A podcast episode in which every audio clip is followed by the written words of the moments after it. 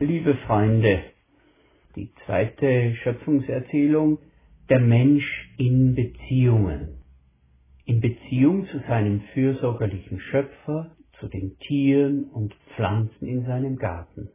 Doch hier kommt eine weitere Beziehung, die eine unvergleichliche Bedeutung hat für den Menschen, nämlich die Beziehung von Mann und Frau.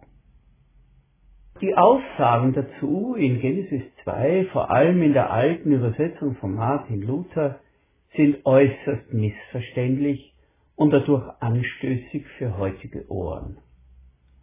Da lohnt sich ein tieferer Blick auf die genauen Details des Wortlautes.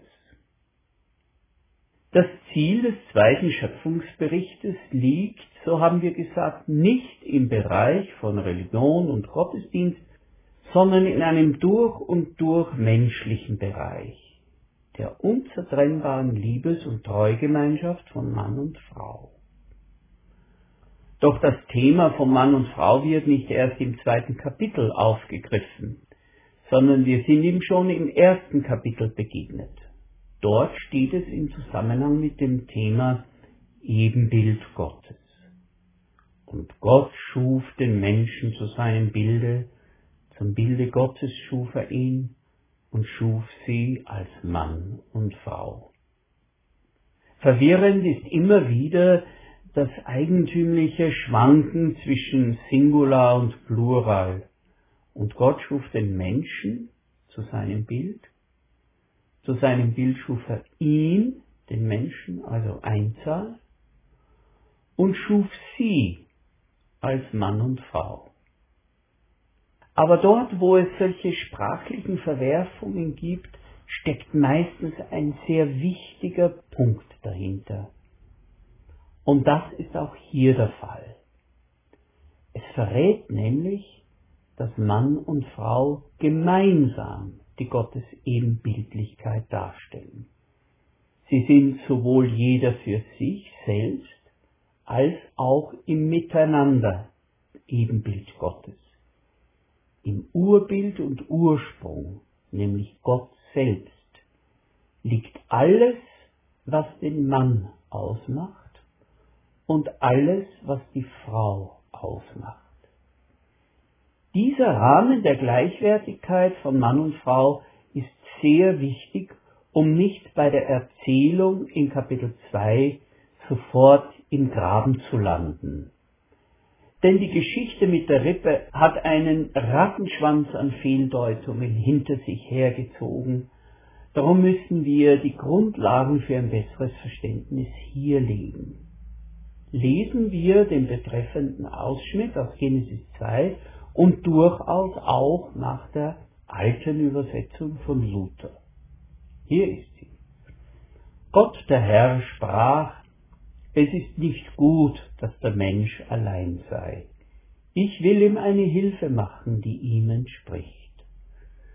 Und Gott, der Herr, machte aus Erde alle die Tiere auf dem Felde und alle die Vögel unter dem Himmel und brachte sie zu dem Menschen, dass er sehe, wie er sie nennte. Aber für den Menschen wurde keine Hilfe gefunden, die ihm entsprach. Da ließ Gott der Herr einen tiefen Schlaf fallen auf den Menschen, und er schlief ein. Und er nahm eine seiner Rippen und schloss die Stelle mit Fleisch. Und Gott der Herr baute eine Frau aus der Rippe, die er von dem Menschen nahm, und brachte sie zu ihm. Da sprach der Mensch, die ist nun Bein von meinem Bein und Fleisch von meinem Fleisch, man wird sie Männin nennen.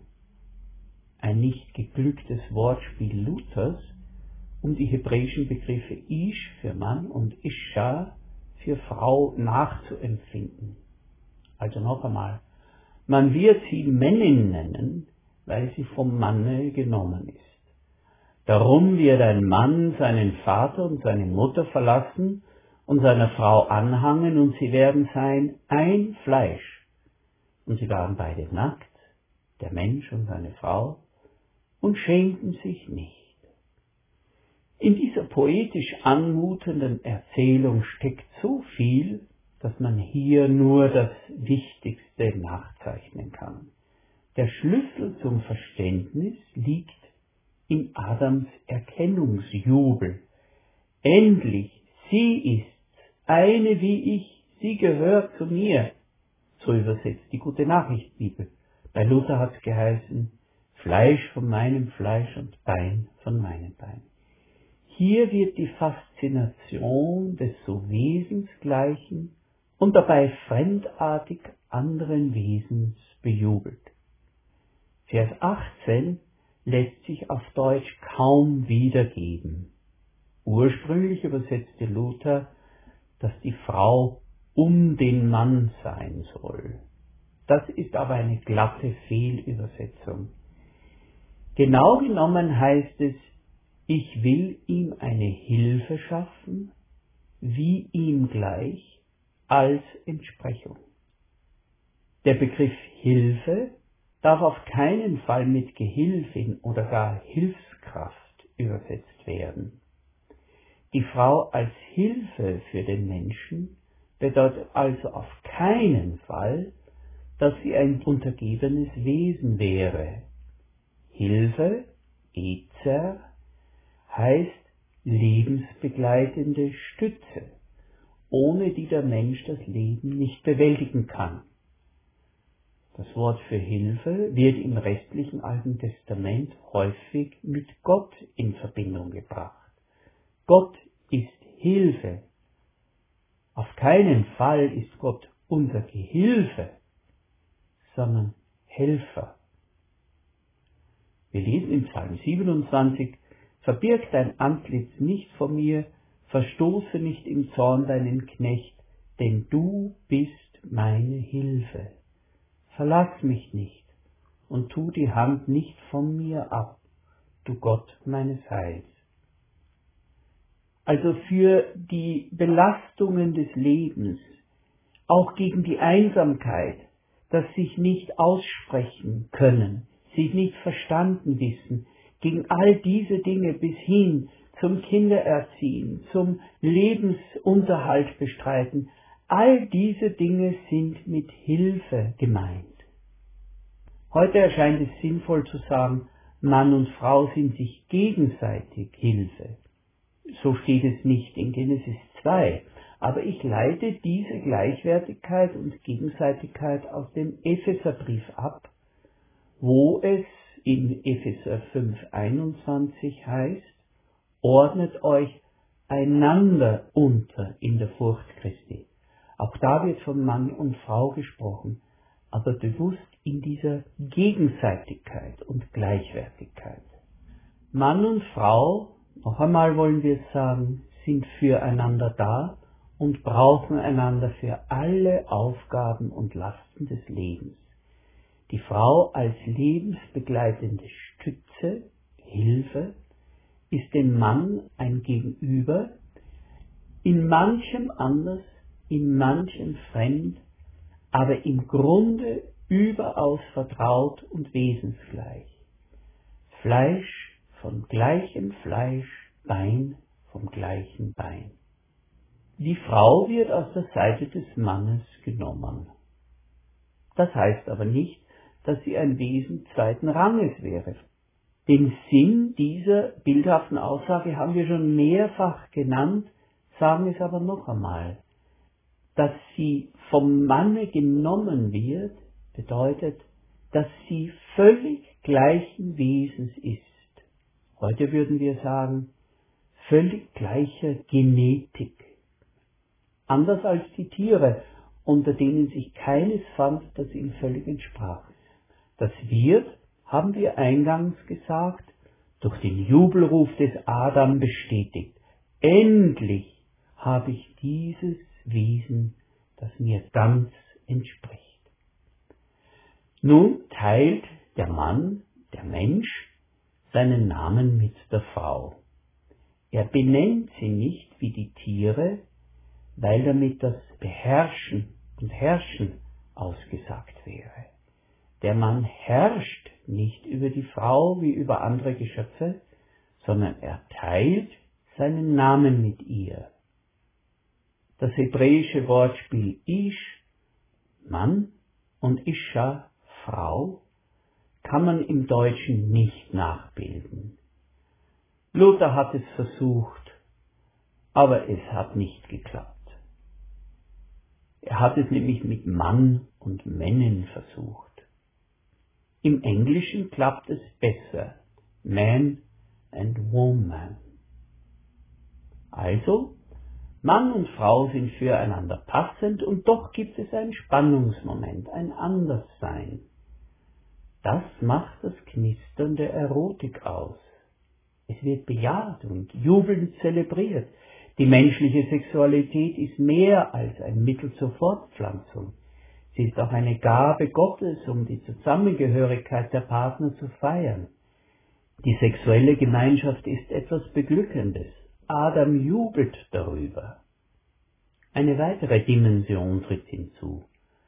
Darum wird ein Mann seinen Vater und seine Mutter verlassen und seiner Frau anhangen, und sie werden sein ein Fleisch.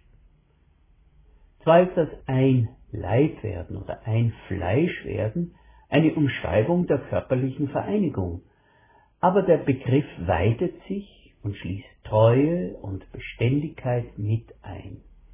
Die sind für die Gründung eines Hausstandes unverzichtbar. Das Verlassen von Vater und Mutter durch den Mann bedeutet eine klare, wechselseitige Anerkennung, dass diese Frau für die anderen, vielleicht stärkeren in der Sippe, unantastbar ist und nicht auf einem unteren Rang im elterlichen Haus des Mannes steht. Mit seiner Frau beginnt der Mann eine neue, unantastbare Einheit, auch gesellschaftlich gesehen. Der Mann wird Vater und Mutter verlassen.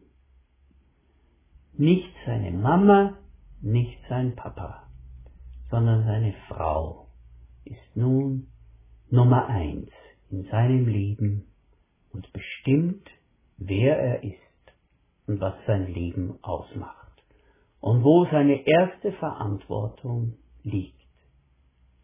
Niemand, nicht der Patriarch der Familie, nicht die Mutter des Ehemannes sollen über die neu gegründete Einheit Verfügungsrecht haben. Gottes Schöpfungsordnung schützt die Ehe vor Eingriffen und Übergriffen. So bauen Mann und Frau ihr gemeinsames Lebenshaus. Leider bleibt die ungetrübte Gemeinschaft von Mann und Frau nicht lange bestehen. Eine erste Folge des Sündenfalls, mit dem wir uns auf der nächsten Etappe befassen müssen, ist, dass aus der reizvollen Fremdheit, die im Gegenüber von Mann und Frau angelegt ist, auch Entfremdung werden kann.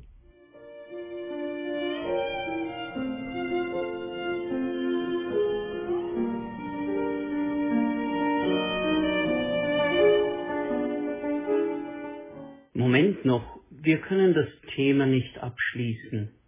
Wir haben bis eben ganz selbstverständlich mit den biblischen Texten vom Menschen als Mann und Frau gesprochen. Was aber ist mit den anderen sexuellen Identitäten? Man fasst sie heute mit dem englischen Kürzel LGBTQ zusammen.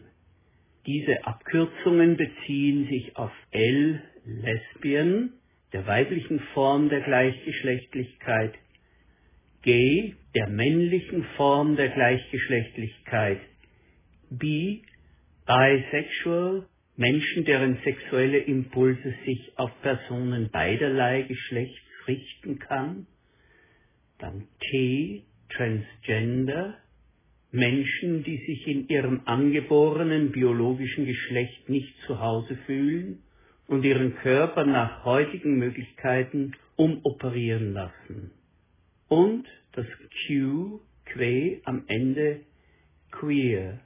Das sind Menschen, die durch Verkleidung ins andere Geschlecht sexuell erregt werden.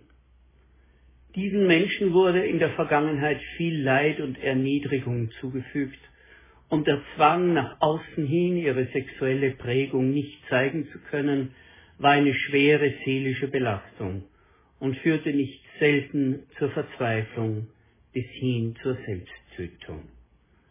Unsere Gesellschaft hat es zu einem ganz hohen Wert erhoben, diesen Menschen den freien Umgang mit ihrer Prägung zu ermöglichen. Wer mit Betroffenen spricht und ihre Belastung spürt, möchte einfach, dass sie in Frieden entsprechend ihrer Prägung leben können, solange niemand anderer dabei gezwungen oder geschädigt wird.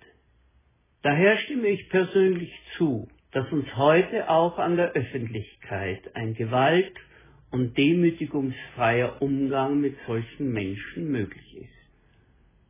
Aber wie kann man diese moderne Entwicklung in Beziehung setzen zu den so einfachen und scheinbar unproblematischen Geschlechterrollen in den Schöpfungserzählungen? Das ist auf direktem Weg eigentlich nicht möglich.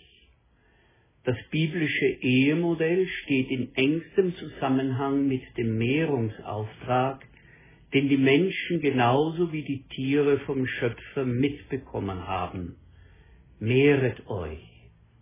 In der Zeit, zu der die Schöpfungserzählungen als erstes gesprochen haben, gehörte es zu den selbstverständlichen und überlebenswichtigen Voraussetzungen, dass Kinder geboren werden, und zwar möglichst viele, denn sie sicherten die Altersversorgung und waren unerlässlich, vor allem für kleine Sippen, zum Schutz und zur Selbsterhaltung bei Angriffen und bei Krankheiten.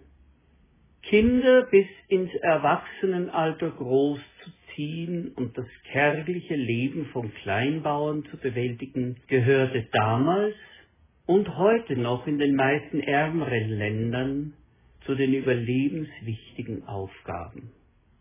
Sofort zeigt sich der große Unterschied zu unserer modernen Situation in den wohlhabenden Sozialstaaten, in einer Welt, in der die Überbevölkerung zum Problem geworden ist.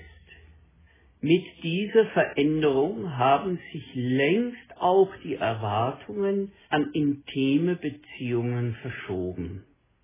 Es geht heute ganz vorrangig um die Erlebnisqualität von Erotik, Sexualität, gemeinsamen Erfahrungen, gemeinsame Entwicklung und die individuelle Entwicklung der Partner. Auch in Genesis 2 ist die Ehe nicht bloß eine Einrichtung fürs Kinderkriegen. Es treten, wie wir kurz erwähnt haben, auch andere typische Qualitäten hinzu, wie sie sich im Jubelruf des Adams Luft machen. Erotik, Freude, dass man einander hat und natürlich auch die sexuelle Lust. Wie eben gesagt, diese Zusatzgeschenke an die menschliche Intimität treten in unserer Gesellschaft sehr stark, an vielen Stellen sogar exklusiv in den Vordergrund. Das allerdings macht Beziehungen kurzlebiger, wie eben Erlebnisintensität kurzlebiger ist als das Aufeinander angewiesen sein und Zusammenstehen im Hinblick auf große und mühsame Aufgaben, die das Leben stellt. Fassen wir zusammen. Von den Schöpfungsberichten geht kein direkter Weg zu den alternativen Lebensweisen und Partnerschaftsmodellen unserer Tage. Diese in ein christliches Gesamtbild einzubeziehen, muss über Jesus führen. Er steht für Akzeptanz und Mitgefühl für Menschen, die außerhalb der Norm stehen, unter dem Druck moralischer und religiöser Urteile geraten sind, aus sich selbst und durch die Umstände gequält sind und als Glaubensversager gelten. Was die Schöpfungserzählungen auf jeden Fall als Qualitäten jeglicher intimer Liebesbeziehungen einfordern, sind füreinander Dasein, einander Hilfe sein in allen konkreten Aufgaben, die das Leben stellt. Und Beständigkeit, Langlebigkeit und Treue die aus der Beziehung ein Haus werden lässt, unter deren Dach die Partner, die Kinder, Enkel und auch andere Schutzbedürftige eine Wohnung finden können. Alle wissen es nur zu gut. Auch herkömmliche Ehen können scheitern und zerbrechen. Doch dieses Thema ist zu groß und zu wichtig, als dass man es in einem kurzen Nachsatz behandeln könnte. Doch überall dort, wo der Wunsch nach Kindern lebendig ist und Treue, füreinander Dasein und lebenslange Beständigkeit die vorrangige Sehnsucht und Hoffnung im Blick auf eine Beziehung ist, da ist die Liebes- und Treuegemeinschaft nach Genesis 2 unschlagbar und allen Alternativen überlegen. Amen.